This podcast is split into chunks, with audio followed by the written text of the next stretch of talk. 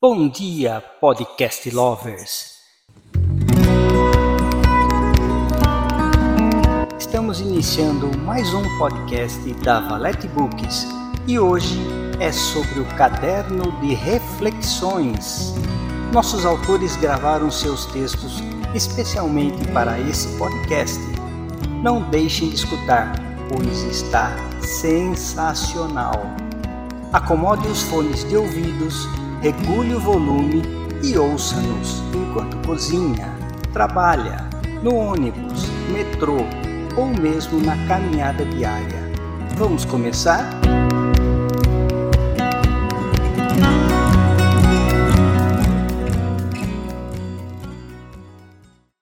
Vidas, por Simone Gonçalves. Não sei como foi minha vida passada nem posso imaginar como será a outra.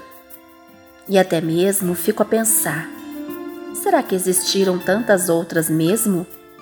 O que fui? Uma rainha ou escrava? Homem? Animal? Hum. Mas a grande questão para mim e que mais me deixa atenta é: o que vou deixar aqui, nesse mundo, dessa vida que vivo?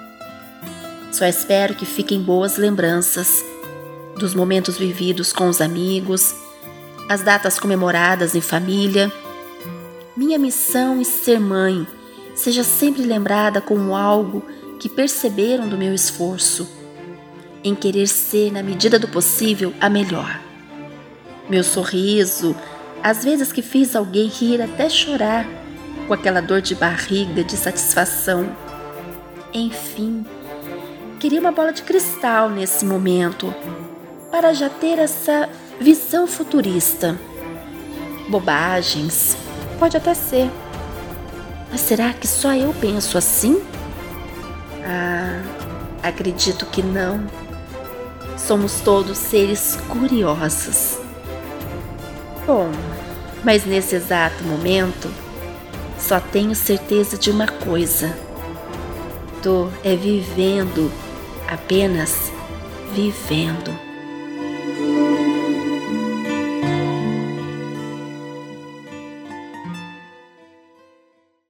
Anomalia por Tem juízo, Joana. Ficar onde não pertencermos, entulhar coisas e gente em nós, ao mesmo tempo que nos sentimos sós, desaprendendo a voar com tamanha opressão. É viver com a pele mas sem o coração. Forrado na camuflagem, sigo. Sei o que sou aqui debaixo. O que os outros veem é só mais um rosto que se alinhou ao mesmo eixo. Não existe pausa no ser em sociedade, não existe pausa para a realidade. A vida corre, rua acima, exalamos em bafos cruz a verdade. Não pertenço aqui, neste canil de imitações obrigados ao mesmo uniforme, escondemos pensamentos e reprimimos emoções. Legam este sentimento de inclusão, dão-nos circo, flores, água e pão. Mas se a nossa verdade entrar em dicotomia, a sociedade expurga-nos como se fôssemos epidemia.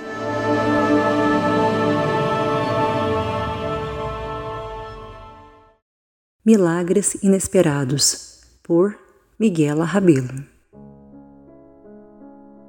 Depois de semanas tentando, consegui agendar a consulta tão esperada. E chegando lá, quase que esbaforida, sento e abro um livro de uma querida escritora, Cíntia Franco, intitulado Começando do Fim. Levei meses para iniciar a leitura, porém, em cada capítulo me reconheço nos fragmentos expostos da vida da autora e penso: como precisaria ter lido esta obra 15 anos atrás? Coincidentemente, ela começa um dos capítulos falando sobre como sua vida havia mudado há 15 anos.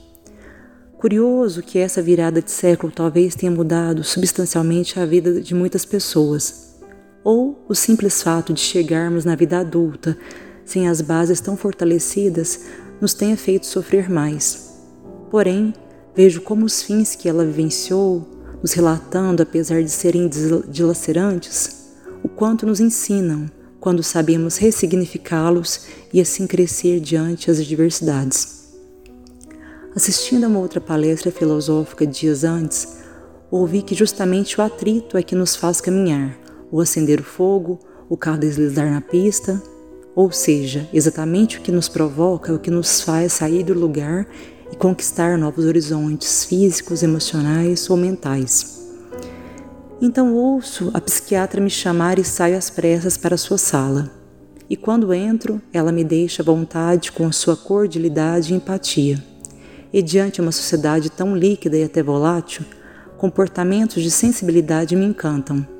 E assim me senti segura e relato resumidamente meu drama.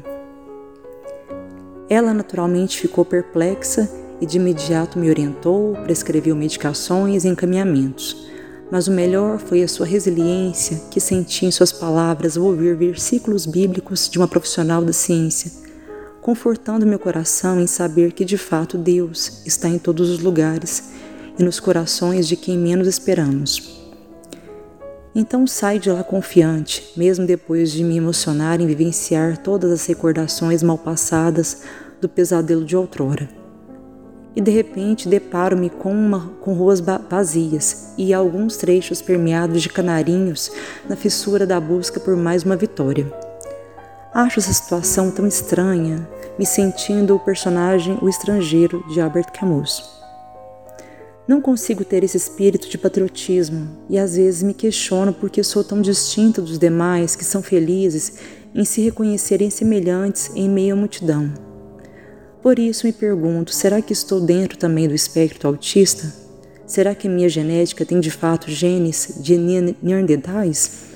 Ou será que sou uma pessoa naturalmente deprimida? Mas me recordo que na infância tinha alegria patriótica assistindo aos jogos com meu pai e irmão. Porém, após a separação dos meus pais, isso acabou se perdendo em mim. No entanto, desisto de tentar me entender quanto aos estranhamentos deste mito ou outros, porque a Copa do Mundo não é a única fantasia para mim.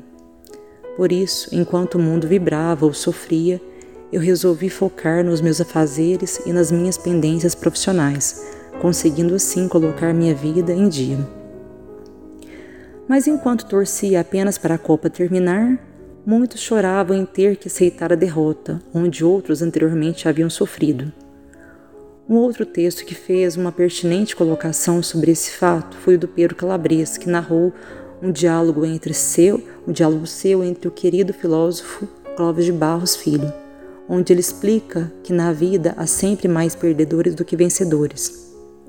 E por esse motivo precisamos entender que essa roda que conduz o girar da terra nos faz experimentar diferentes sabores nas batalhas, nas mais distintas estações dessa jornada e que por isso saber recomeçar do fim é o milagre que necessitamos aprender diariamente para assim crescermos espiritualmente um pouco a cada dia presenteado de vida.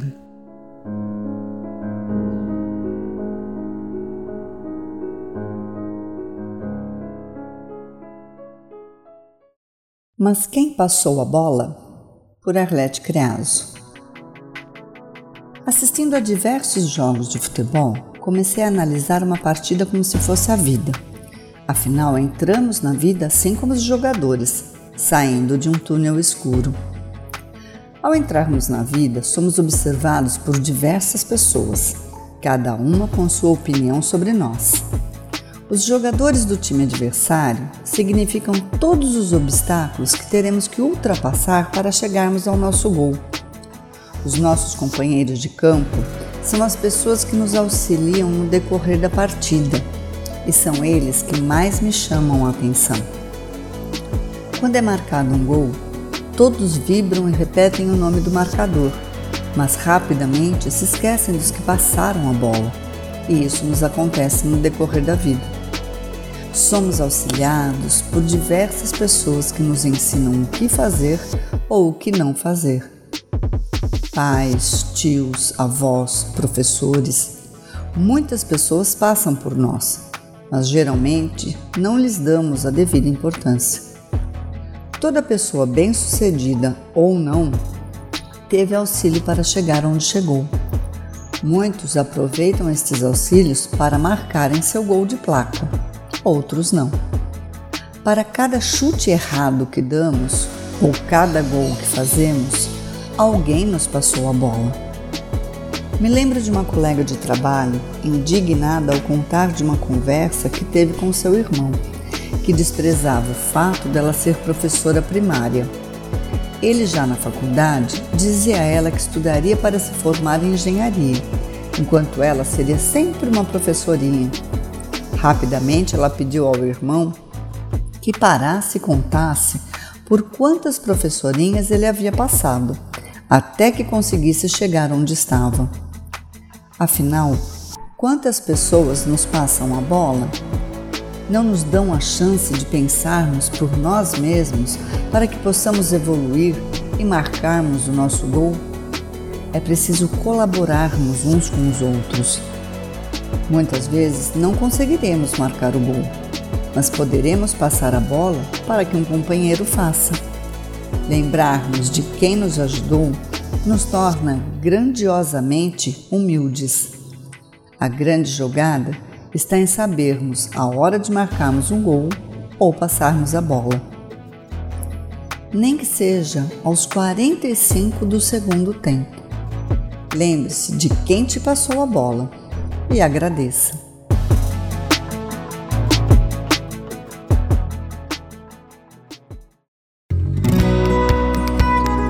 E assim encerramos mais um podcast da Valete Books. Fiquem atentos que a qualquer momento um novo episódio poderá surgir. Espero que todos tenham tido uma experiência satisfatória. Não esqueçam de nos seguir e deixar o seu feedback. Tchau, tchau!